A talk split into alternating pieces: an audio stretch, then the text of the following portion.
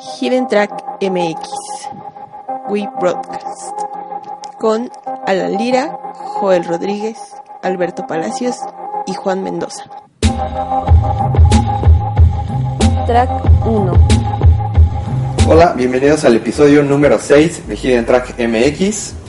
Eh, en esta ocasión vamos a platicarles de nuestras experiencias en los dos días del Festival Corona Capital que pasó hace un poquito más de una semana cuando ustedes estén escuchando este episodio.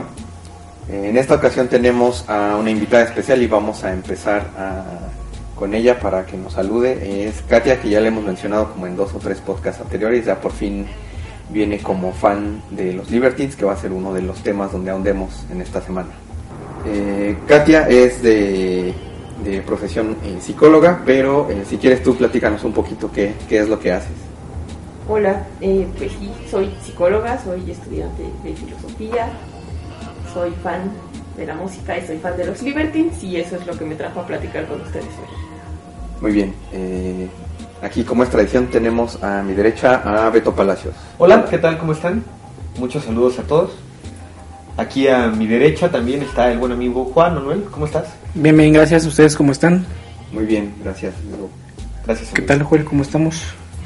Hola, este, mucho gusto de que nos escuchen en esta nueva edición de Hidden Track. Pues bueno, vamos a entrar de lleno al tema que, que venimos hoy a, a platicar. Muy bien, pues, eh, ¿ustedes qué, qué bandas pudieron ver el, sábado? Tú, Beto. Pues digo, ya llegué algo tarde, la, la primer, la primera banda que vi fue los Psychedelic Furs. La vi por ahí un rato. Eh, después, pues ahí mismo vi a, Richard Ashcroft. Y pues ya de ahí realmente pues estuve moviéndome hacia el escenario de Doritos para ver a los Libertines. Y pues ya de ahí me moví un poco temprano porque fui a, a un after party con Gary Powell que hizo después por ahí. Entonces ya no vi gran parte de Muse. Y pues ya básicamente yo solo fui el sábado. ¿Qué, qué, qué es lo que te hizo ir a ver a los Psychedelic Furs? Pues básicamente como... O sea, es una banda importante. Es una banda que hasta cierto grado pues, se considera de culto y tiene un precedente importante en la música eh, popular como la conocemos hoy en día. Digo, digo yo, a lo mejor vamos a tener oportunidad más de platicar sobre esto. Digo, no lo disfruté tanto como yo lo esperaba, la verdad. O sea, digo, creo que en, estudio o lo que conocía antes, como que esperaba un poco más. Eh, pero pues, digo, de hecho ni siquiera lo vi completo. Después de un rato como que no, no, aguanté mucho y me, y moví por ahí. Eh, y pues fue, fue básicamente eso, ¿no? O sea, como que me parecía una banda que era importante ver como tal, digo, aunque no soy tan fan, creo que era, era importante verlos acá en su visita. Y pues fue, fue eso básicamente. ¿Tú los viste? Ok, mm, pues los vimos de lejitos porque justo en ese rato, nosotros llegamos mucho antes, llegamos a ver a esta chica Kaisa. Estuvo bien padre, ¿no? Bueno, no sé, tú, Katia y Joel que pudieron checar el acto en vivo de ella, estuvo bastante bueno, ¿no? Sí, la verdad es que yo no, no esperaba verla, sino que llegué más temprano de lo que creía. Y como tú estabas en ese escenario, le caí y estaba bien bailable.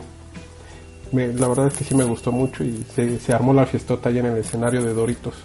Me gustó mucho, yo no la conocía y se me hizo como de las una nueva propuesta o no sé cuánto tiempo tenga, la verdad es que no la conocía, pero sí la verdad es que está, está bastante bien esa onda de esta chava. Bien, tú, Katia. Pues según yo sí es así como, como muy nueva, pero no, o sea, como que fue raro porque no es nuestro tipo de música regularmente, no es como el tipo de música que escuchamos, pero estuvo padre y baila mucho y se para de manos y corre y canta y estuvo como muy cabrón todo eso. Sí, Sí, aparte pinche físico envidiable, ¿no? Brinca, baila Tiene cuadritos en el y no se le va eh, la voz en ningún momento, estuvo, estuvo bien chido. sí, estuvo muy padre. Y No. bueno, cuando íbamos saliendo de Kaisa, tuvimos la oportunidad de escuchar ahí un poquillo de los Psychedelic Furs y creíamos que de hecho tenían problemas de sonido, porque Sí, se oían como bien medio... Bueno, sí, ya, ya lo dijo, se oían muy, muy mal. Sí, en ese rato estábamos nosotros comiendo, que de hecho también fue de las cosas que mm, de estas nuevas propuestas del Corona que estuvo padre, ¿no? Digo, ya en el año anterior eh, pudimos tener como la opción de, de algunos food trucks que, que ofrecían como propuestas gastronómicas distintas a las clásicas de hamburguesas, pizzas y papas y cosas así. En este en esta ocasión hubo varios restaurantitos que, que se sumaron y estuvo bastante padre, ¿no? Como que hizo más enriquecedor y más como una experiencia completa de, de un festival y de poder probar como otras cosas. En ese caso nosotros estábamos comiendo en, en la hamburguesa, que es un lugar que igual pues, ya conocemos de hace varios años. Ah, el de la condesa. Nos gusta. Ajá. Oh, Estaban ellos, comimos una hamburguesa de estas como clásicas. Pero ya después que nos dieron papas así como de puesto, de esos de 10 pesos en bolsita con un sobre y salsa valentina. Y con un cuartito de limón, creo. No, a ver. No, Había botellitas de, de agua electropura con con jugo de limón. de limón. Sí, y, y, y tú, ¿no? Fue el que comiste en En el encanto de Lola. Ujú.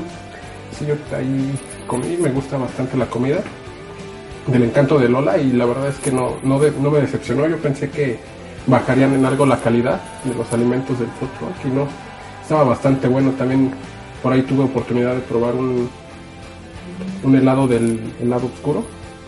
También estaba bien rico.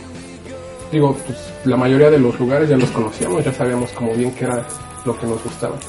Pero sí se les agradece a los organizadores del Corona esa nueva propuesta en alimentos. Desgraciadamente yo, te- yo iba por el parnita que nunca he comido ahí. Sí, nosotros también estamos bien emocionados y en la cuenta de Hidden Track también pusimos eso que era una decepción la cancelación en el cartel del Corona Capital de Parnita porque queríamos ir a comer. Pero ahí también había un tweet de que mejor hubiera cancelado Calvin Harris. Sí, nuestro apoyo al Parnita. Pero ¿sabes por qué? ¿Tú, tú sabías algo, no, Katia, de eso? ¿De por qué habían...? No, lo que pasa es que ellos tuitearon algo así como de que por, o sea, como por las políticas del corona iban a cancelar, pero nunca dijeron. No tenía libertad artística. por diferencias creativas. Por, por ahí también estaba el del Fisher, ahí les hizo falta llevar el vaso Malibu. Sí, de hecho sí lo fuimos a buscar el domingo con la esperanza de encontrar un vaso Malibu y no había. ¿Qué? Platícanos qué es un vaso El mayor. vaso Malibu es hay una preparación medio rara, lleva jugo de limón, eh, me parece que es toronja y Malibu y por ahí un shot de, de ron. Está bien refrescante. Normalmente se lo sirven únicamente en la mañana y en el, en el. Chase Bar. Exacto, en el Oyster's Bar. Está bien bueno. Llegas crudo, te echas uno de esos y como nuevo, con tu respectivo jugo de camarón y al 100 pariente. Están bien chidos, pero pues no, ninguno de estos lugares ofrecía como lo que normalmente tienen en bebidas. Había agua de Jamaica, entonces así como sencillo. Igual tú, así como tú, Beto, viste a Richard Ascroft, nosotros también pudimos ver un cachito, aunque nos fuimos antes a ver a Father John Misty. Es igual como a una- un artista que ya le habíamos entrado antes como a, como a Kaisa, pero creo que el, mood de venir a ver a Kaisa y después querer ahí como que estuviera más o menos en, en ese mismo ritmo, pues no, fue totalmente raro porque lo vimos y el güey así está sufriendo todo el tiempo, entonces es como, no sé, la verdad sí nos aburrió bastante. Estuvimos como tres, cuatro canciones y después mejor nos fuimos a esperar a Richard Ascroft porque creo que no era el momento de ver a, a Father John Misty, Es ¿no? que creo, y bueno, no sé si sea un punto ahora, pero que aparte el ambiente en general el sábado estaba como muy propicio, o sea, como que hacía mucho frío. Yo la neta vi bien poquita gente en comparación a otros colones. Los accesos estaban bien vacíos. Sí, nosotros que llegamos temprano era bien raro porque entrabas y no había nadie, o sea, totalmente vacíos los escenarios. Creo que Bria Kaisa fue la que sí jaló gente, pero es extraño. O sea, yo creo que ahí sí hubo un grave problema desde la venta de boletos, ¿no? O sea, todo el mundo especulaba como de qué iba a pasar porque en realidad faltaba muy poco tiempo ya para que se llevara a cabo el, el festival y, y todavía estaban en fase 2 de boletos cuando eh, creo que la fase 1 se acabó en los primeros días, pero de ahí hasta el final el precio se mantuvo y como que en realidad nadie tenía muchas ganas de ir. O sea, si no hubiera sido por los Libertines el sábado, muy probablemente yo no hubiera ido a, Sí, no. a este Corona.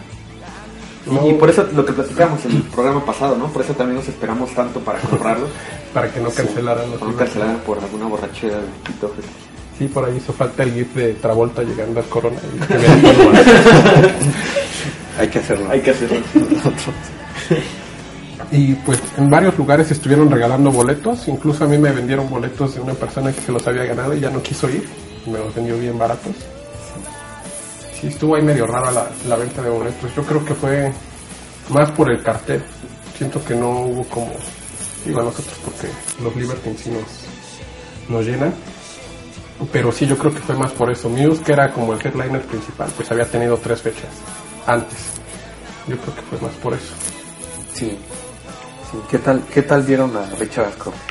Pues me gustó, digo, yo, yo no sabía que era eh, la onda él con su guitarra así como tan acústico el show. Pensé, o me imaginé que traía como una banda de respaldo. Yo creo que ni él sabía, ¿no? Porque andaba de hater. O sea, las, las primeras canciones, las Sones, por ejemplo, ¿no? Creo que inmediatamente después, que fue, eh, ¿cuál fue? el del- no sé si. Después de Sonnet fue eh, Space and Time. Ajá. Después de, de Space and Time se echó un discurso así como de odio contra, contra Diver, ¿no? Y dijo que para él ya estaban muertos. Pero también dijo que, que no le importaba estar él solito en un escenario junto con su guitarra, que no necesitaba nada más y que no sabía dónde estaba la banda. Al menos eso fue yo, yo fue lo que pude ubicar. Pero eh, digo, yo, yo me salí como a la cuarta canción, yo creo, porque sí, eh, quisimos estar mucho más adelante de los Libertines, que al final pues, sí lo logramos Ajá. pero sí tuve que sacrificar más de medio acto de, de Richard Ashcroft. Y yo, yo también me salí un poco antes. Yo creo que de las últimas que escuché fue de Rockstone Works. Probablemente un par más, igual me, me moví. Sí, sí, fueron, fue un momento padre. O sea, la verdad, como que escuchar en vivo sí era algo que hacía falta, eh. Sí. Works. Este, o sea, sí, sí era algo que le traía un chorro de ganas. Y pues sí, no, no decepcionó, la verdad. O sea, yo creo que sí, solito sí llena el escenario. Aunque, digo, si hubiera agradecido tal vez que hubiera llegado con una banda y, digo, no sé, lo que, lo que muy pienso. extraño. Yo, por ejemplo, no imagino como eso de Bittersweet Symphony con y su guitarra. Sí, violín, Pues sí, es raro, ¿no? Igual y como que sus mejores tiempos ya pasaron y ya no es la estrella de los 90, pero pues siempre será una leyenda a la que sí te dan ganas de ver. Ya no pide permiso. Sí, a mí también me sorprendió esta onda de que fuera todo como acústico y verlo con el pelo corto. sí. Sí, estaba Se veía súper madreado. ¿no? Sí. Y aparte sí Todo ve- súper flaco y súper ojeroso y... Fue muy raro. Sí, afortunadamente ahí sí se aventó varios clásicos que estuvo Lucky Man. To- todo el set fue... ¿Tú que sí lo viste completo? Sí. ¿no? ¿Todo fue de. Diver? ¿O No, no. alguna No, no. solista? o- No, sí se aventó de las... Como solista, Music is Power y Song for Lovers. Y sí que está muy padre canción. Esa la dedicó a las víctimas de París. Ah. Estuvo, estuvo bastante emotivo. Ya. Estuvo bueno, a mí digo, sí me gustó. Oí como varios comentarios entre gente que no les había gustado y gente que sí.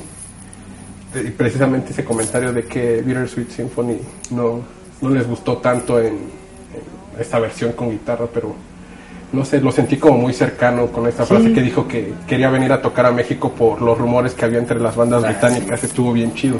Y uno dice, ay, a huevo. Por ahí escuchó que alguna banda le dijo que sí, sí somos bien gritones y cantamos todo. Y creo que la gente sí estuvo bien prendida con, Sí. con él. Yo, yo creo que había dos tipos de gente, ¿no? O sea, los que conocen Bittersweet Symphony, pues obviamente se agüitaron de no oír Bittersweet Symphony. O sea, los que la conocen porque pues, es un himno de los 90. Y pues esta otra parte de la gente que realmente sea, como que le gusta el Britpop y, y pues, o sea, lo disfrutó más. Yo creo que también eso tiene que ver.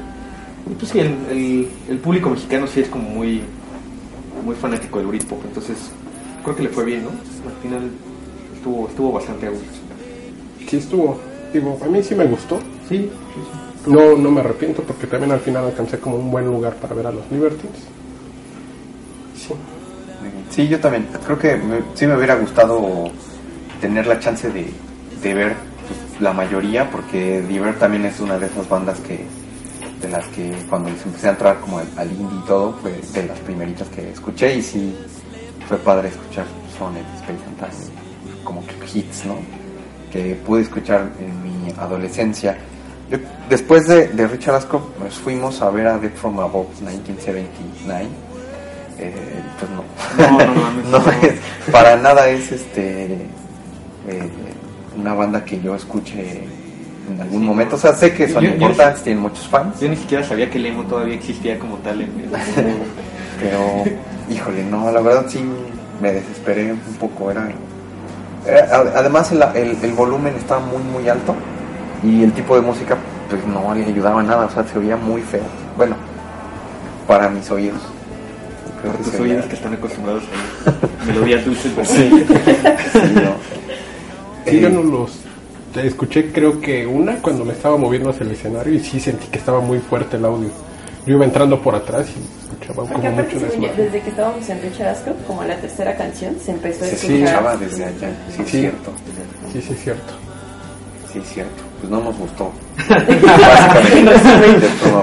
Solo, solo, solo fue, son de, esas, de esa lista de bandas que te tienes que chutar como para ver a la banda que quieres siempre. La verdad, sí.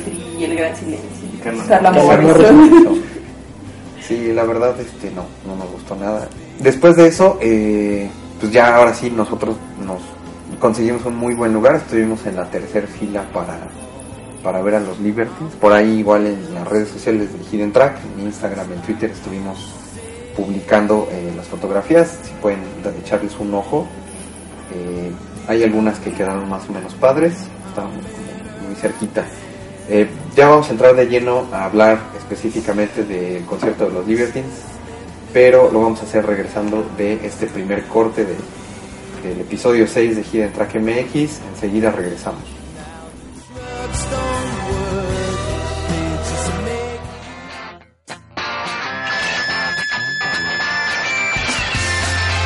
Track 2.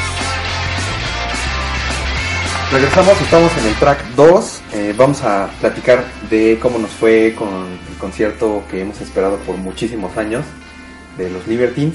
Pero antes, eh, aquí les, quere- les queremos preguntar a nuestro amigo Juan eh, qué pasa con, con su experiencia con los Libertines, porque pues no fuiste al Corona, Juan, eh, no te emocionan los Libertines, ¿qué pasa? ¿Qué pasa contigo? Pues es que realmente nunca ¿Estás les, deprimido? ¿Qué te pasa? no, nunca les he entrado a los Libertines. No, vivo bajo un puente y estoy aislado del mundo.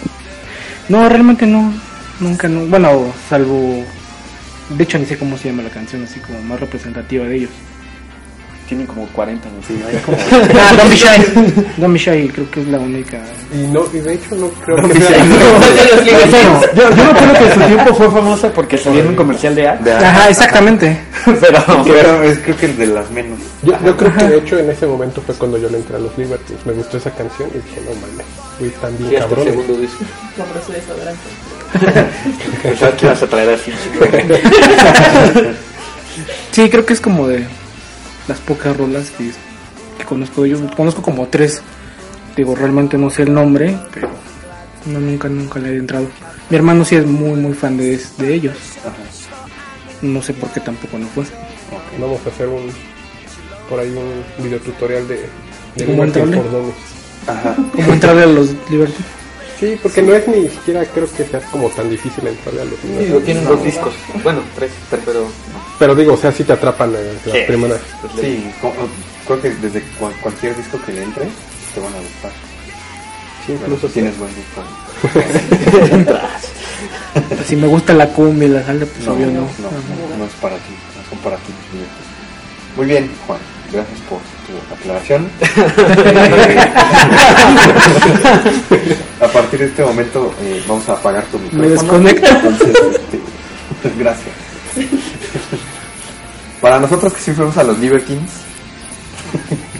¿qué tal? ¿Cómo, cómo vieron? Este, hay muchas cosas de, de qué hablar. Yo supongo que igual a ustedes les pasó, eh, pues no sé, pasaban tantas cosas por la mente de uno cuando ves la primera vez que sale Doherty y Cal Barat. Este, no sé si quieres empezamos por nuestra invitada fan de los Libertines. ¿Qué, ¿Qué pasaba por tu mente cuando por fin viste que, que Carol y Pete estaban a unos metros tuyos? No, yo creo que estaba como bien nerviosa desde antes, desde que llegamos a ver a Kaisa. Y ya no me quería mover de ahí. Fue así como de ya que me quedo hasta que salgan los Libertines y ya tuve que irnos a esa razón porque sí, o sea, como que sí tenía mucho como esa onda de querer verlos así de cerca. Los estuve esperando así como un buen de tiempo. No sé por qué, como desde principios de año, traía yo ahí unos con los Libertines y los veía y los veía y los veía. Me acuerdo mucho que pedí plata así de, van a venir los Libertines y como me mandabas al demonio así de, no, no van a venir. Y te volví a preguntar y fue, fue el único que me apoyó bien. Y pregunté así, ¿fue verdad que van a venir los Libertines? Dijo, sí, sí, vienen. Y entonces hicieron una fiesta. Eso vino después, cuando nos enteramos que, que iban a venir los Libertines. Decidimos hacer una fiesta. Sí, de cierto. Organizamos una fiesta Liberty bien padre. En el cumpleaños de Katy. Ajá. Con inglés y servilletas de bandera británica. Son los nerdos. que la idea era como, como eso, o sea, como celebrar que venían los Libertines porque sí. En el podcast pasado los escuchaba que decían que pues nos ha pasado con varias bandas, ¿no? De repente como esta onda de que nunca los vamos a ver y nunca los vamos a ver y de repente vienen. Pero bueno, no sé, no sé si voy a decir una burrada y no sé qué opinen ustedes, pero creo que los Libertines era como la última banda de esa línea de no los vamos a ver nunca. O sea, ya vimos a Paul, ya vimos a Racing, ya vimos a Blur, ya vimos a Radiohead. Ya vieron ustedes a los Stone Roses, o sea, ¿quién les faltaría en la lista, la verdad? No, creo que ya. Yo también hice ese ejercicio de ver quiénes, quiénes me faltarían. Sí, ya había Sweet también. Ah, Sweet. Era, Ah, era- creo que era. Este. ¿Quién más? Que digo, por ejemplo, en mi caso a Diver, digo, lo más cercano es Richard Ashcroft, pero lo pude ver también este sábado. Sí, también. Creo que, o sea, de, de las grandes joyas de la música británica de los noventas, creo que Supergrass. Supergrass, Supergrass. pero bueno, está ya muy cabrón. Sí, De igual VIH, sí, digo, unos 10 años. sí, que ya están super ancianos como los psicólicos. Gorilla, sí, yo creo que sí entraría también. Ah, Sí, tiene que Los veo más cercanos que a Supergrass. Sí. Sí. Y es que también hay, o sea, como que hay muchas bandas que nos gustan, pero por ejemplo que sabíamos que algún día íbamos a ver, como hemos visto Interpol, como hemos visto a Vince en su momento, o sea, como quizá los Killers, o sea, como bandas de ese tipo. Yo creo, por ejemplo, que los Gorilas sí es como más probable que se de hecho están sonando como mucho para el Vive, ¿no? Ah, Yo no sabía. creo que No vengan al Vive, pero por ahí vi dos o tres carteles falsos del Vive, Ah, sí. Uno lo hice yo. en donde estaban ahí. Estaría bien chingón. Pero yo creo que sí, de esta línea sí eran los Vives los que nos faltaban. Muy bien. ¿Y qué pasó cuando escuchamos eh, de Delaney, ¿no? Que fue con la que abrieron. ¿Qué, qué les causó? Es que para empezar, yo todavía tenía como el miedo de que estando ya en el escenario dijera, no mames, este güey ya está bien perro guay, no, ya no va a salir. todavía tenía como ese temor. Habíamos visto fotos durante toda la mañana, estuvimos ahí faneando y nos estábamos pasando por WhatsApp fotos de... Supimos en qué hotel estaban y la edad ya no nos dio para ir. Sí. Estaban en el hotel, fueron a una taquería. Por ahí hay algunas fotos en donde están conviviendo con, con fans, Carl y Pete. Y pues no, no tuvimos la oportunidad. Todos en este año tienen fotos con un Liberty, con alguien de Blue y no tenemos nada. y cuando salieron, pues sí fue algo bien cabrón. Sí, sí, o sea, todas las emociones que teníamos como contenidas de verlos, sí salieron a flote. Fue como que no sabía si gritar, brincar o qué chingados hacer. Incluso La verdad hasta llorar. Sí, digo, de, de esos conciertos que acabas poniéndote como quinceañera loca, gritando y saltando. Sí, no, sí, sí. Yo creo que fue, fue muy impactante Sí, estuvo, estuvo bien chingón. Cuando empezó el intro con el que salieron, estuvo, estuvo muy, muy, Ah, muy sí, cabrón. estuvo muy perro. We'll, we'll meet again. De verdad, estuvo bien chingón. A mí sí me, me emocionó. Dije, no, Messi ya van a salir ya. y ya el escenario. pues, es cabrón. ¿Y qué tal? O sea, como el setlist, ¿qué, ¿cómo lo vieron? ¿Qué Increíble. ¿Qué, ¿Qué onda? Pues por ahí con, con Kate comentábamos que sí faltó Hardcore for Matter. Pero ha estado bien chido. Sí, fue de las... de Tal vez What We ausencias. Change no te la hicieron. Sí, Yo pensé también. que sí le iban a tocar. De hecho, Alan después me dijo que sí hicieron así como. ¿Ves que los- hicieron el rapidito, Ajá. el punteo? Carlos Maras lo empezó a hacer. Ajá. Y yo dije, ahí viene, y ya la cambiaron. creo que fue después, tocaron Fame and Fortune, después del... Creo, no me acuerdo bien, pero creo que sí fue por ahí. Pues algo, algo que me gustó fue que hicieron un encore a pesar de que fue, o sea, que no fueran así como headliners como Sí. tal, digo, sí lo fueron en ese escenario, pero pues no es lo más común que, que, que hagan un encore en un festival, ¿no? Entonces es algo que se, se agradece, así como que sí sintió, o sea, la verdad es que la mayoría de nosotros pagamos el boleto por ellos, ¿no? entonces Sí. fue como, y fue un buen rato, ¿no? ¿Cuánto duró? Como Hora y media. Hora y media. Hora y ¿no? media. Sí, hora y media exacta según recuerdo. Este, aquí tenemos abierto el, el setlist nada más para enlistar las canciones. Fue de, de Delaney, Horror Show, Vertigo, Can't Stand Me Now, Fame and Fortune, Time for, Heroes, Music When the Lights Go Out, Begging, eh, What KG Did, Gunga Din, Boys in the Band, The Haha Wall, Last Boss on the Bugle, eh, Dead on the Stairs, Tell the King, The Good Old Days, eh, y ya el encore que comentabas, Beto, que fue What a Waster, Of the Bracket, I Get Along, Don't Look Back into the Sun. Y bueno, ahí digamos que cerró como tal el concierto, aunque este Pete hizo ahí como una pausita como para que iba a volver a empezar cantar este, este, Music with the Lights Go Out. Lights Go Out, que fue como para que los fans pudiéramos corear un poquito más mientras pues, se despedían y, y demás, ¿no? Después sacaron su, su bandera de México y este, pues fue muy genial. Y Gary Powell gritando, Sí. ese güey mamadísimo. no mames". si te lo encuentras a medianoche en un callejón, si te da miedo ese cabrón. Pues, cuando llegó a la, al After Party, sí, así, la Set, llegó así, con su gorro, así se veía como pinche pero así, malote, güey. Muy No te chido. tomaste una foto con ese güey. No, no, no se pudo, porque, o sea, había mucha seguridad para entrar. Este, el edificio estaba muy raro, así como de dos pisos, como un edificio viejo de estos de, de ahí de la Roma. Y la parte donde estaba el, el, el- el- bueno, las consolas para su DJ set estaba arriba. Y estaban ahí las luces y todo estaba abajo. No, no había forma de que se pudiera subir. Nada más fue Sí, solo fue. Yo estaba esperando que llegara. O sea, mi, mi sueño era agarrarme una peda así con Pete Doherty. En algún ¿En, en punto. dónde fue el.? Se llama Mr. Gill. Está por, Lima, si no mal recuerdo. Entre ahí entre Orizaba y por allá. O sea, la Roma. Ajá. Sí. ¿Y ¿Qué, qué puso Gary Powell? Pues, es- o sea, es como que estuvo chingón porque, o sea, se ve que son como sus influencias musicales. La mayoría eran mashups, remixes de, de canciones como igual de principios de los 2000. O sea, de repente ahí tocaba eh, de los Strokes, de los White Stripes, de, o sea, pero mezcla como tipo dance como tal. ¿no? El juego de luces estuvo, estuvo bastante chingón. O sea, fue, fue básicamente eso, como un mashup de, de, yo creo que las rolas que le gustan y de lo que hace él, yo creo que en su tiempo libre que se pone ahí a mezclar y hacer ahí sus... Pues digo, casi todos los bateristas tienen un muy buen sentido, deben de tener un muy buen sentido del ritmo, digo, como cualquier músico. Y pues él lo explota de este lado, ¿no? De este lado del beat, del- de la música para bailar. La, la gente realmente estaba muy prendida, en parte porque pues era ese cabrón, ¿no? Pero, ¿Y quién te sí, sí, invitó? bueno. o ¿Cómo fuiste al after? Eh, pues ahí en alguna, en una aplicación, bueno, en, en Twitter postearon que, que iba a estar el evento después, que era como una fiesta sorpresa. Y, o sea, estaba bien porque costaba 200 el, el cover, pero si llevabas tu boleto del Corona te salían 100 pesitos. Y, pues, ahí había de todo, ¿no?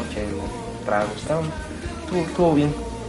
Digo, ya, ya después no pudimos estar en contacto, pero estaba... Hago, Digo, público, hago público mi desprecio. Sí, yo también. Sí, ¿por qué no los invitaste? Ni les comentó. Mala onda.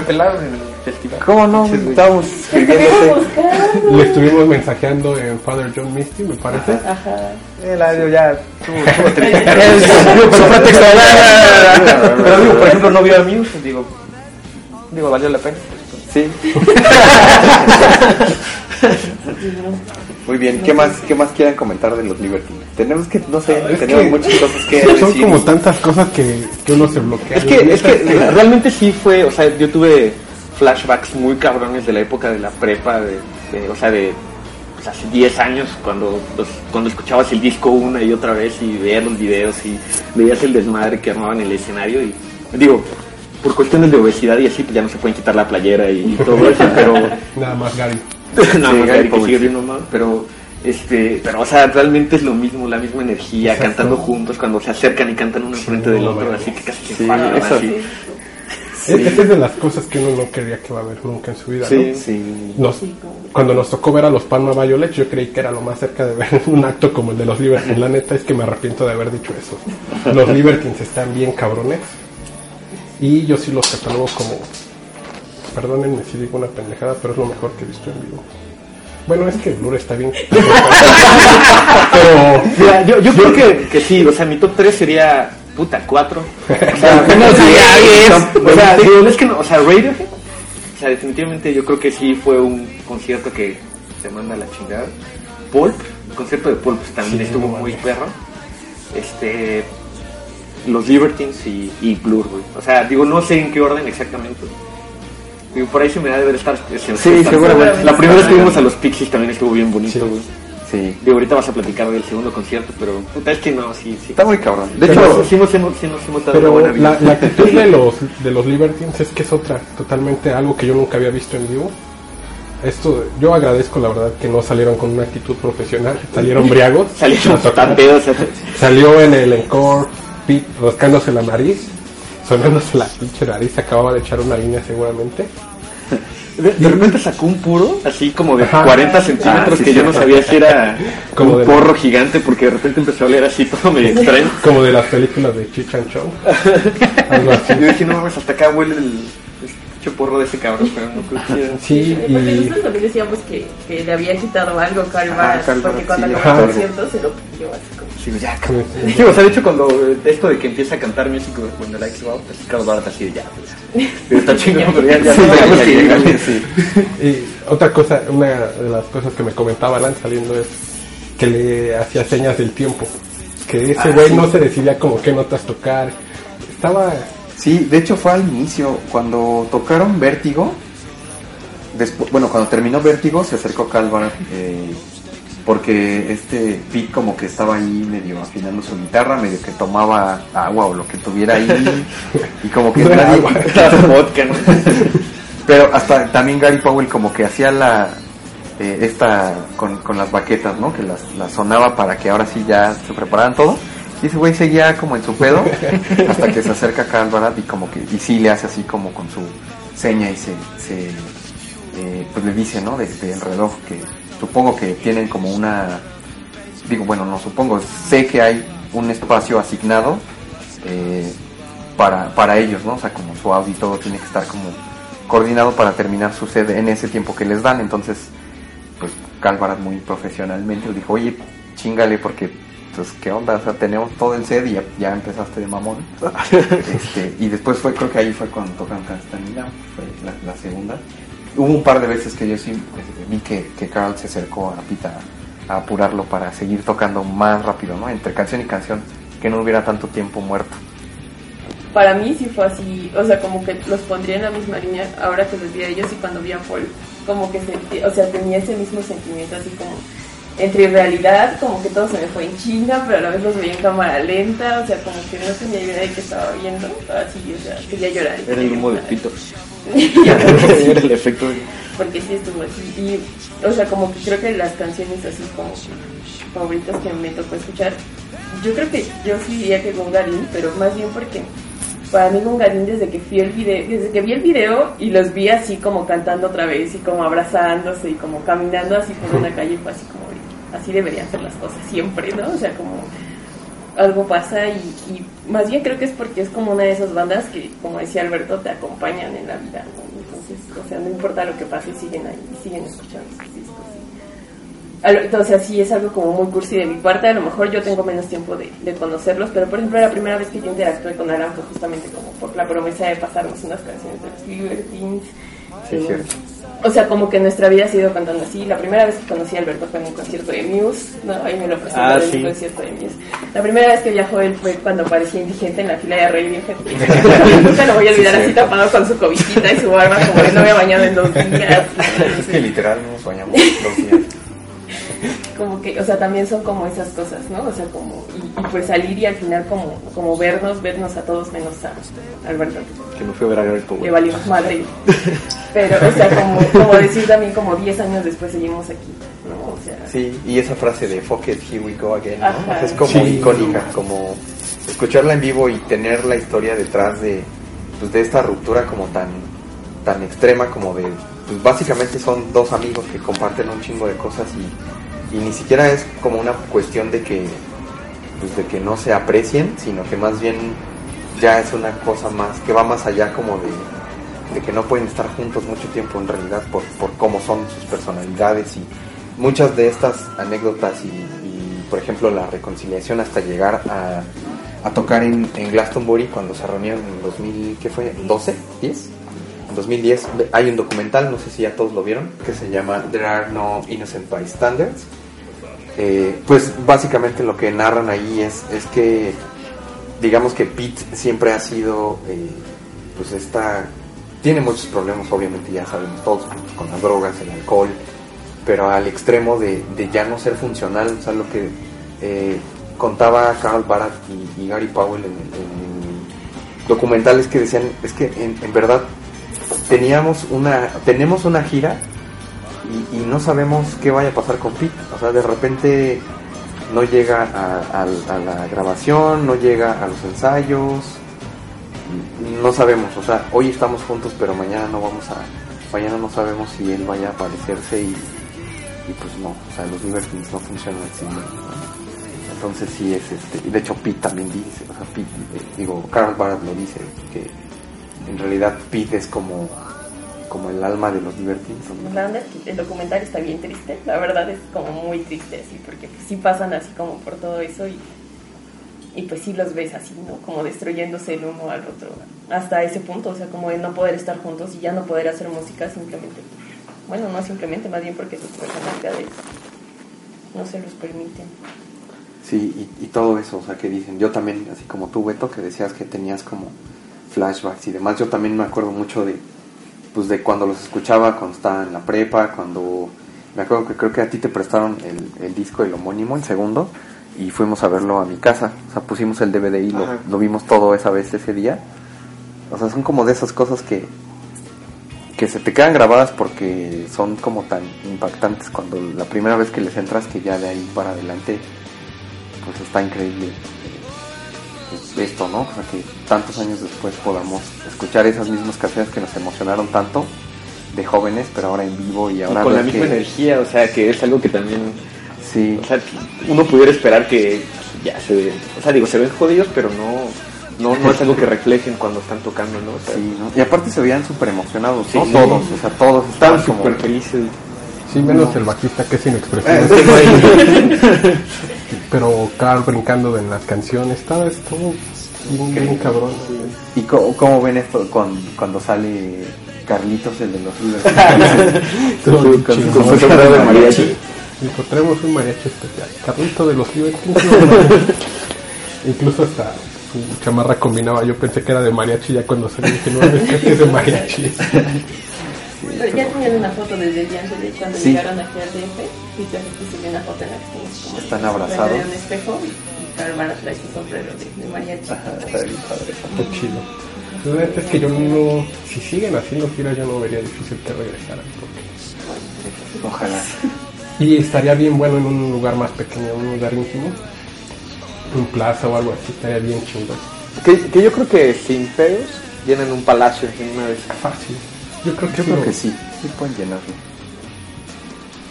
Sí, sí podrían llenarlo porque estaba, digo, el escenario de Doritos no era un lugar tan grande y estaba bastante, sí, no, estaba, estaba... bastante bien. Algo que me comentaba Alan es que nosotros pensábamos que el desmadre iba a estar bien, perros, los empujones y mm. todo eso y no estuvo... No tanto. Es que ¿eh? como que la mayoría de la gente sí era de nuestra edad. Ya, ya, ya, no andan para no aguantan sí, tienen más energía los Libertines con todos sus excesos que nosotros con dos cervezas en un festival. Pero bueno ¿cuál entonces tu, tu momento favorito Híjole, es que yo tengo un chingo Music on the Nice Wow me voló los sesos. O Arcade Beat también me gustó un chingo. Eh, Turn Back into the Sun se oyó como un pinche himno cantada por todos los que estábamos ahí estuvo bien perro. Yo no podría escoger solo un momento favorito, de eso sí estoy seguro. También cuando cuando vi todos los momentos en los que se acercaban a cantar al mismo micrófono fue así de no mames, sí está pasando, estuvo estuvo muy perro. Yo no podría elegir un momento favorito. No sé ustedes. Sí, no, o sea, yo creo que pues sí, sería igual Don't Look Back into the Sun, eh, Time for Heroes, eh, Music with the Lights Go Out. Puta, no, no, no sé. Now. todo, el- todo, el- todo el ¿Tú, Katia? No, igual, creo que sí está como, como muy difícil. Yo, o sea, como que creo que sí tengo ahí como más con, con Music When the Lights Go Out. Pero también lo mismo, o sea, como de repente como ver el video y ven que en el video son así como dos niñitos que son amigos. Ajá. Y también como que lo relaciono mucho con su historia. Entonces sí, también cuando, cuando la oí sí fue así como de la lágrima. ¿no? Pero sí, una sola canción creo que. Sí, es complicado. No Yo también. Tú, Alan. Eh, yo concuerdo con ustedes. Sí está complicado elegir un momento favorito, aunque sí me quedo con con, con cómo abrieron, o sea, de Delaney, eh, Horror Show y Vértigo, porque fue mi primer eh, acercamiento con ellos. O sea, el, el solo hecho de verlos salir al escenario juntos y empezar a tocar eso, o sea, esa es como la foto que yo tengo de ese concierto. La emoción no me bajó de ahí hasta que se fueron. No, no sé, no, no puedo elegir nada, pero Es que eso estuvo bien chido que yo también sentí que durante la hora y media que tocaron hubo un momento donde bajaran los ánimos. Todo el, toda la hora y media estuvo, estuvo a tope. Brincando, cantando, estuvo bien chingón. Y toda la gente alrededor de donde yo estaba igual estaban cantando y brincando. Sí, sí hubo mucha gente que era muy fan. mucho fan. sí. Sí. Sí, sí. Eso da gusto también saber que no estamos solos. Vamos a hacer eh, el siguiente corte y enseguida regresamos y ya este ahorita te prendemos el micrófono, Juan.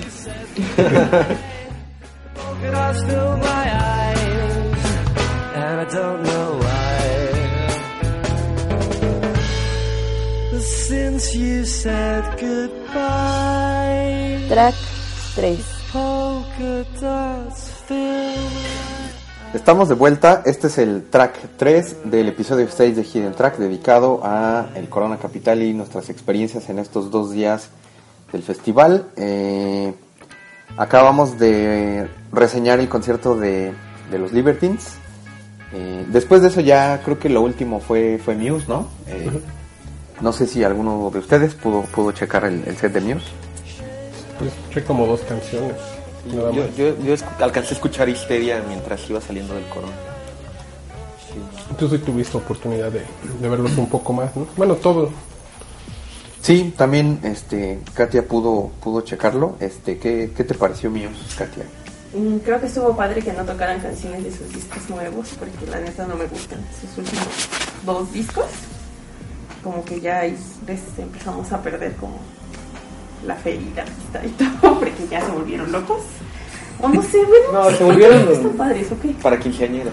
Es que ya es otro mercado, ¿no? El que manejan. Sí, O cualquiera que aparecieron en Twilight, todo fue decadencia. yo creo que desde antes ya. Y estuvo bien feo porque al menos es como me pasa como con Coldplay que sé que Volvemos a la sé que los primeros discos fueron geniales. Digo, igual creo que en el episodio pasado platicamos un poquito de estos primeros tres, cuatro Igual discos de Muse. de Muse que eran increíbles. Ya después este el público que los va a ver pues ahora lo, lo pudimos presenciar nosotros. Pues eran gente eran pues, chavos no o sea adolescentes. de 14 hasta un, que 20 años una cosa así y era muy rara las personas pues ya como grandes 28 30 o más que estaban ahí o sea como que sí fue es un cambio bien cabrón. Eh, digo, nosotros, Katia y yo, sí nos quedamos a, a verlos hasta que terminó.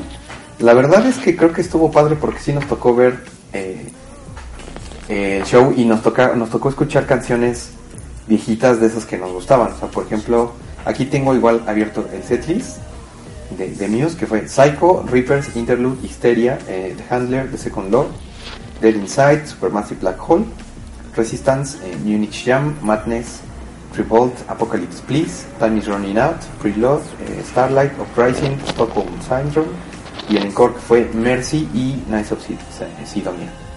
Eh, nos tocaron varias, nosotros llegamos yo creo que desde Dead Inside, ¿no? No, un poco, un poquito antes, porque pudimos escuchar cuando íbamos caminando Histeria y ya de ahí para adelante, o sea, nos tocó escuchar eh, pues Apocalypse Please, Time is Running Out, son, son como Stockholm Syndrome, que son como canciones que también eran de estas de, de adolescencia y que se, se agradece que, que hayan tocado en esta ocasión.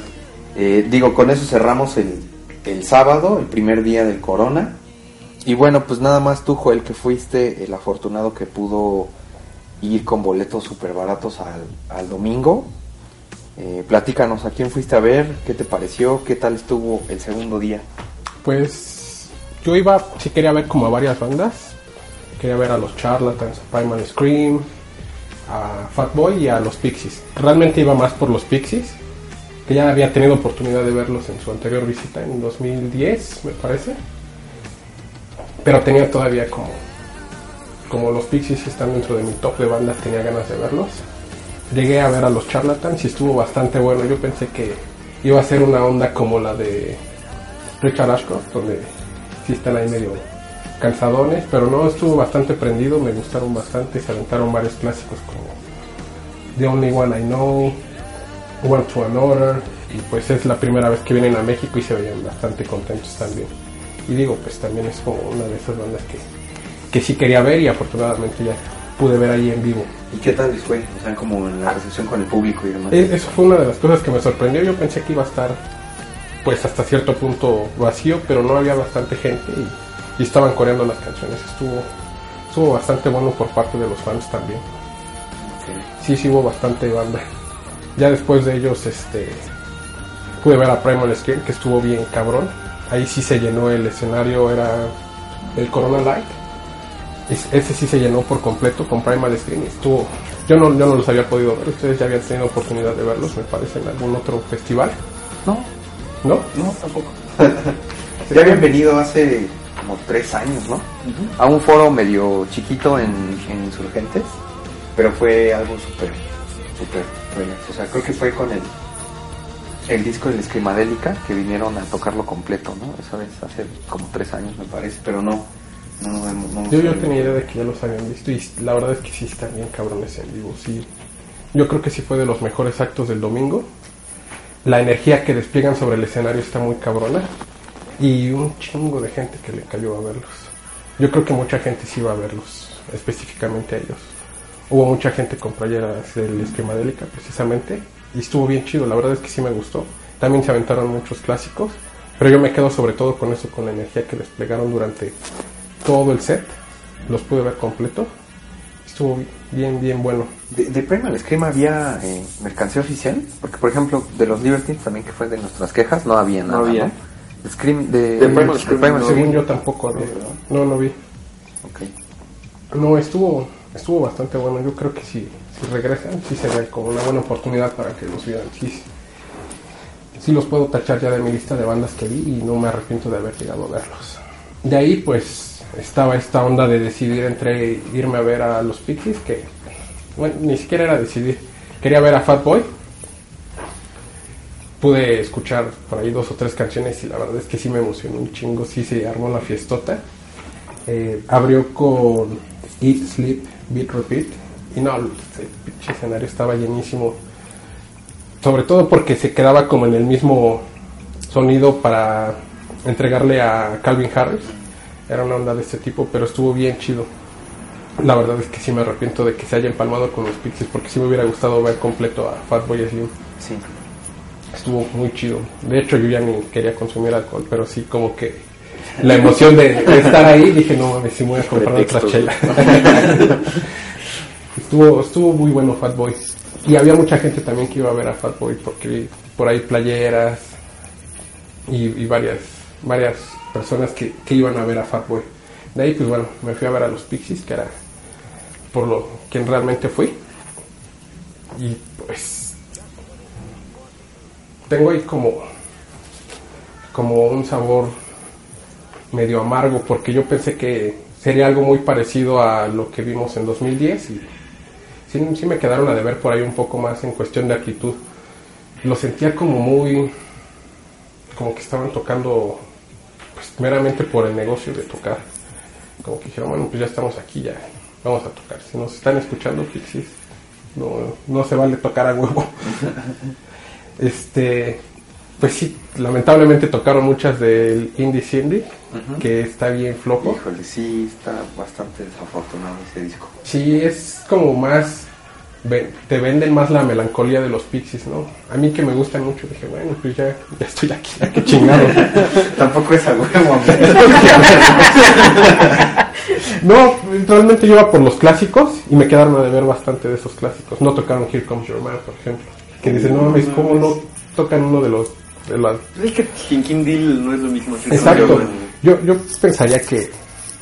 Esta chava no es mala, pero no es Kim Deal. Sí.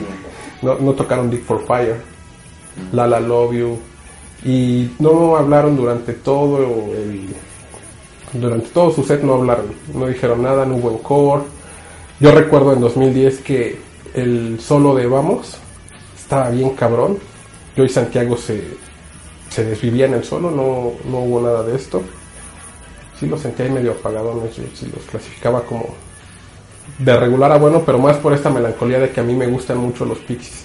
Pero la verdad es que no, no me gustaron tanto como, como pude haberlos disfrutado hace cinco años, que venían completos, que si bien no era su mejor momento, se veía que, que todavía le echaban como más ganas. Les faltó mucha alma, yo, yo sentí. Y pues hay mucha gente que sí he notado que, que no les gustó de plano nada. A mí me gustó, pero más por esta melancolía de que, por ejemplo, yo no había escuchado I've Been Tired en vivo y ahora sí la Ah, tocaron. ¿tocaron el Vintage? Sí. Sí. Esos momentos de canciones que yo no había escuchado fueron con los que me quedo. I've Been Tired, eh, Motorway to Roswell también tocaron. que dije, no, está chingón porque no, no, no había tenido oportunidad de, de escucharlas en vivo. Pero sí, la verdad es que ya me lo pensaría dos veces si regresaran a ir a verlos. Si viene aquí, ya sería otra cosa. Pero con esta alineación, no sé.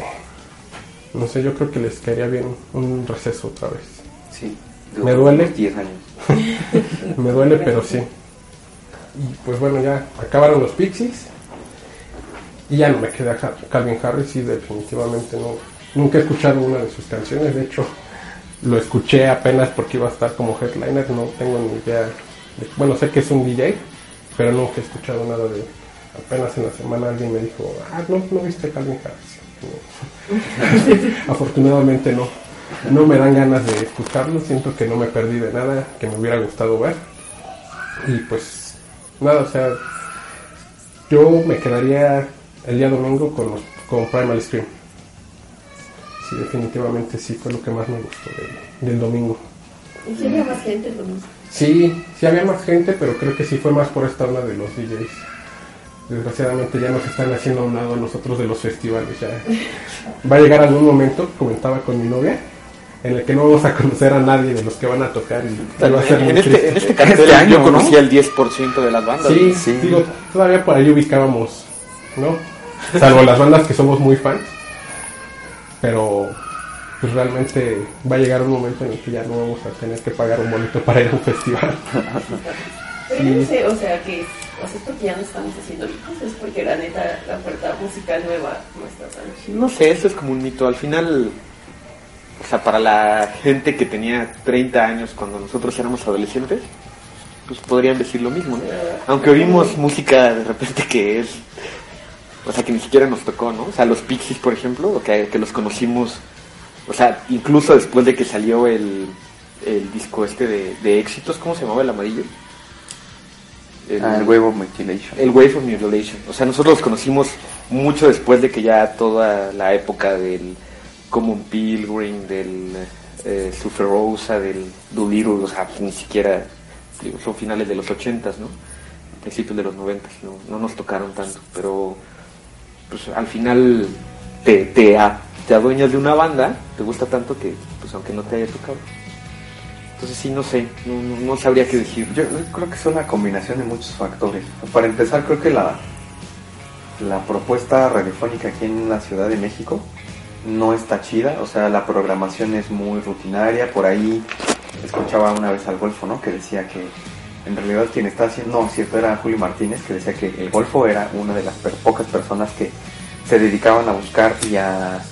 eh, a difundir la nueva música a nivel mundial. Otra estación de radio extrañamente de las más propositivas, al menos en su línea, era Alfa Radio, que es una cosa que a nosotros pues no, Tenemos o sea, una tenemos cierta otro, otro- sí, tenemos como una percepción distinta a lo que es Alfa, a lo mejor ahorita ya, ya cambió, pero sí, o sea, e- es raro porque se supone que yo creo que el 80% de las bandas que vinieron ya estaban probadas previamente en otros festivales, o sea, ya fuera en Lollapalooza, en Coachella, incluso en Glastonbury, hay eh, un desconocimiento de nosotros eh, acerca de la nueva música que sí hace que, que haya como esta brecha que de repente ubicamos pues, por ahí a los Libertines, a Muse, a Richard Ashcroft y párale, ¿no? Y igual pues, al Psychedelic Fuzz un poco y lo mismo el domingo, o sea, por ahí de los Charlatans, Crime and Scream pero en realidad no hay como, bueno, los Pixies obviamente, pero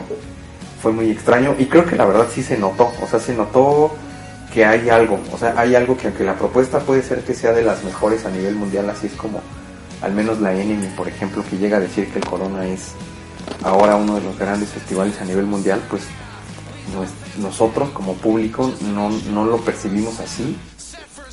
Yo creo que sí son como una combinación de factores y sí hay que hacer algo porque es, es un poquito preocupante en el sentido de que entonces vamos a volver a ver las mismas bandas que ya vimos. Caso Pixies, ¿no? Los trajeron en el primer Corona y ahora están otra vez. ¿Qué va a pasar cuando de repente el año que entra no haya un headliner grande? Porque en realidad los grandes ya los vimos o la propuesta nacional que igual no se difunde. ¿De dónde van a salir propuestas nacionales grandes en el radio si tampoco tenemos como esa cultura de escuchar música nueva tampoco ni siquiera nacional, menos internacional? Entonces sí, como es un reto yo creo para los organizadores saber qué pueden hacer y cómo nos pueden sorprender el año el año entrante porque la verdad sí es un poco preocupante el poco público que, que hubo este fin de semana pasado ¿no? Sí.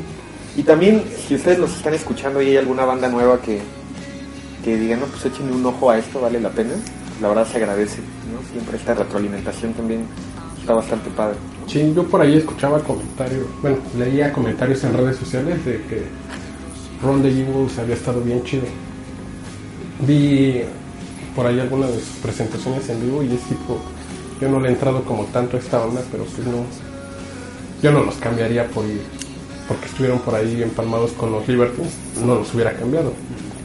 También oía que Beirut había estado muy bueno, pero pues no, la verdad es que no hubiera cambiado nada de lo que vi por una de estas bandas o propuestas nuevas porque igual y no las conozco les falta como más difusión quizá. Pues sí, muy bien. Pues así terminamos nuestra jornada de Corona Capital. Eh, pues sí, nos dejó un sabor un poquito extraño. Digo, lo mejor fueron obviamente los Libertines. Cumplimos un sueño, amigo. Eh, después de tantos años de espera, por fin pudimos verlos. Ojalá y no sea la única vez que los veamos en la vida, porque la verdad sí, este sería genial poder verlos una, una vez más, a lo mejor ellos ya solitos. Espero que también eh, es, esta buena racha de tener grabado un disco nuevo y tener una gira constante eh, pues a nivel mundial siga y a lo mejor nos produzcan más música o haya una manera de que vuelvan a, a México, ¿no? Eh, muy bien, pues a- aquí hasta aquí llegamos. Eh, Beto, recuerda nuestras redes sociales, cómo te encontramos. Bueno, a mí me encuentran en Twitter como Beto Beatlebomb y en Facebook como Beto Palacios. Katia, A mí me encuentran en Twitter como arroba catillo y en Facebook como Katia González. amigo Juan, A mí me encuentran en Twitter como arroba ruber-soul87. Joel, tus redes sociales. Me encuentran en Twitter como Joel-RC. ¿Tú, Alan? eh, yo estoy como Alan Lira en Facebook y en Twitter como arroba así como en Instagram y también por ahí vi que un par de personas, dos tres personas me agregaron a la PlayStation Network. Eh, pues ahí invítenme a jugar, estoy como eh, mgrevolver-mx. Pues muchas gracias por escucharnos eh, y nos escuchamos con un nuevo episodio la próxima semana.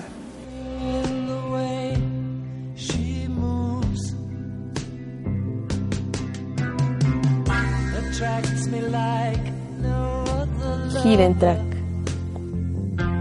Estamos grabando el sábado 28 de noviembre. El día de hoy, eh, por la tarde, me parece que había un, un evento que estaba relacionado a algo de los, de los Beatles. Eh, si nos quieres platicar un poquito, Juan, ¿qué- ¿de qué se trataba? Pues la onda era la onda era que teníamos, se tenía que romper un récord Guinness eh, con las personas tenían que ir disfrazadas de alguna indumentaria de los Beatles, ya sea el Shisterium, Sargento Pimienta, eh, la ropa clásica y cuál otra más, güey, ¿no te acuerdas? Eran esos tres, básicamente. Y Abbey Road, ¿no? No, Road. No, Baby Road no, estaba nada más como Esos tres, me parece. Creo que sí. El clásico, el traje sin solapas. ajá.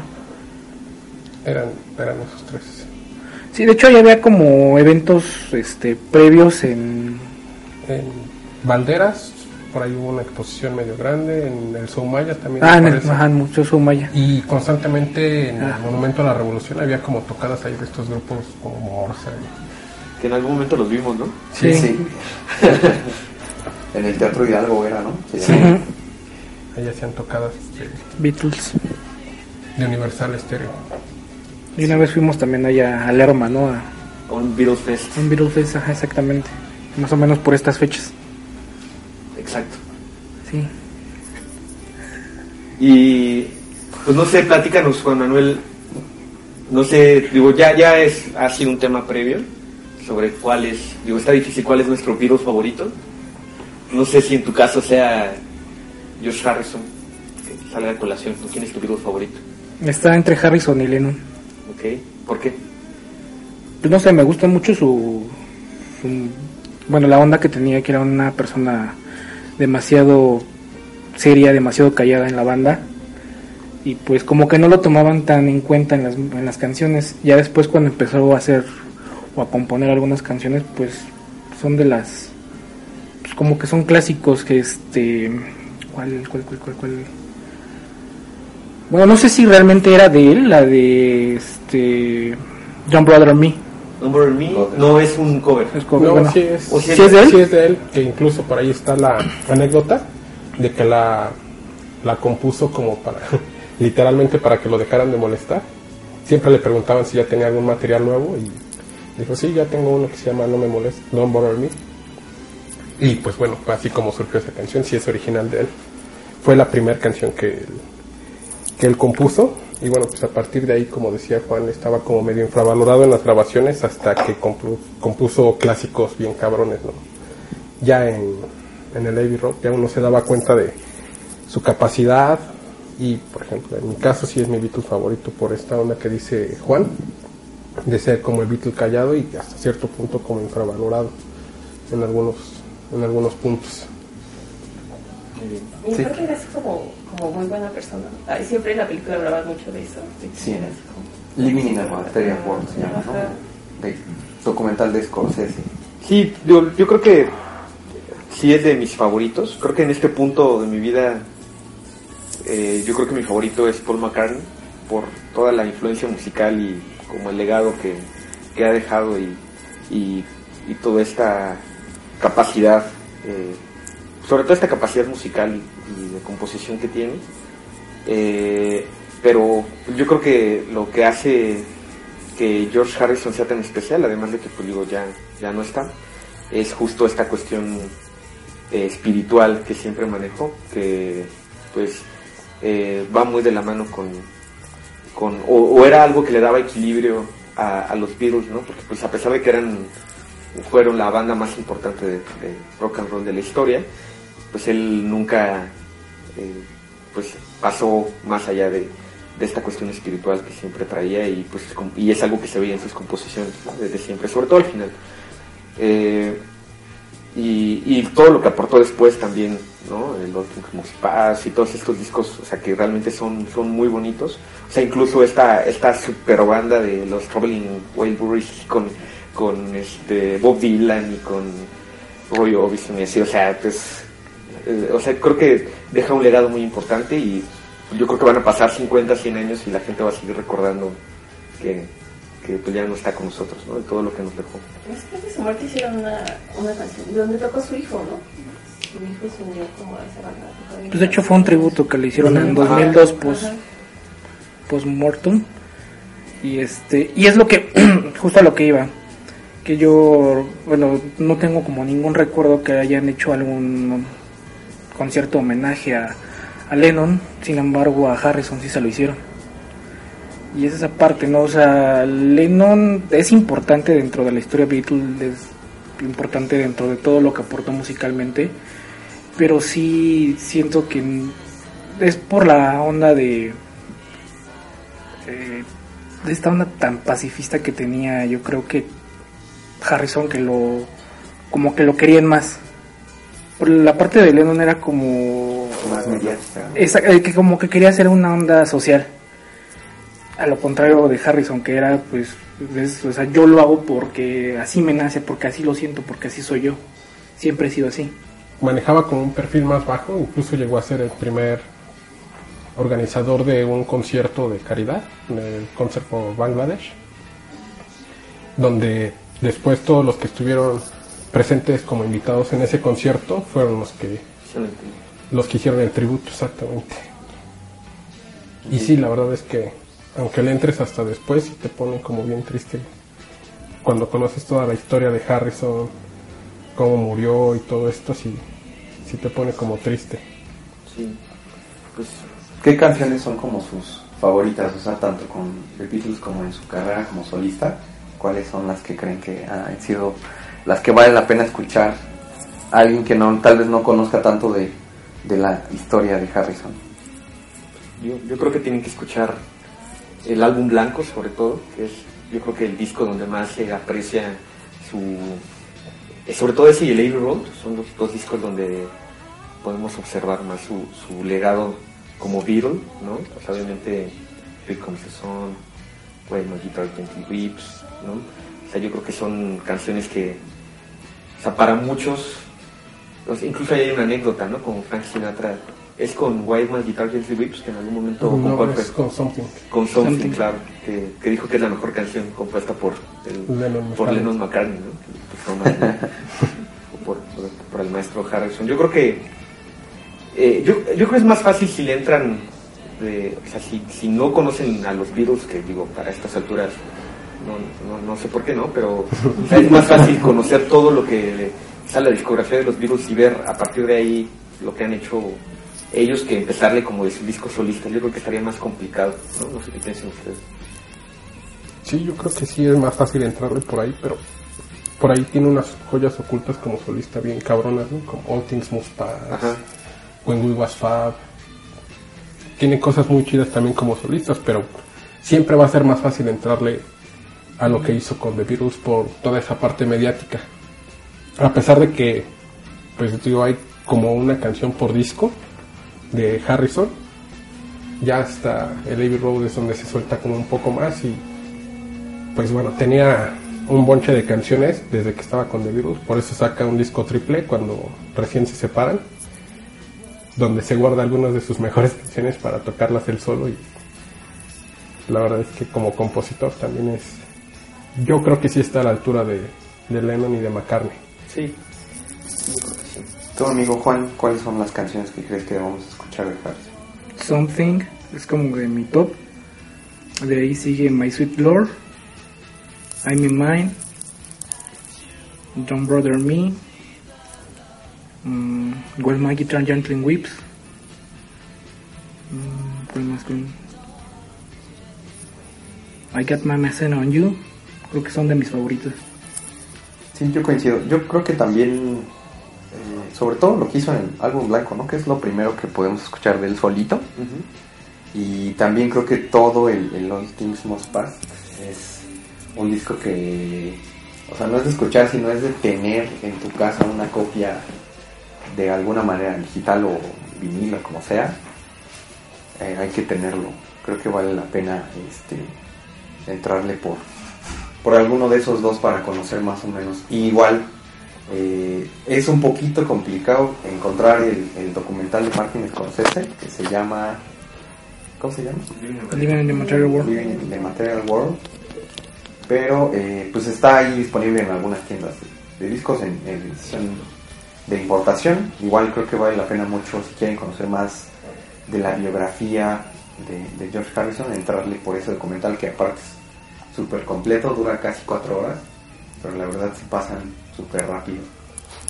Pues envíenos en sus redes sociales cuál es su momento favorito de George Harrison y pues vamos a seguirlo recordando. Muy bien, hasta aquí llegamos. Gracias por escuchar. Hidden Track MX.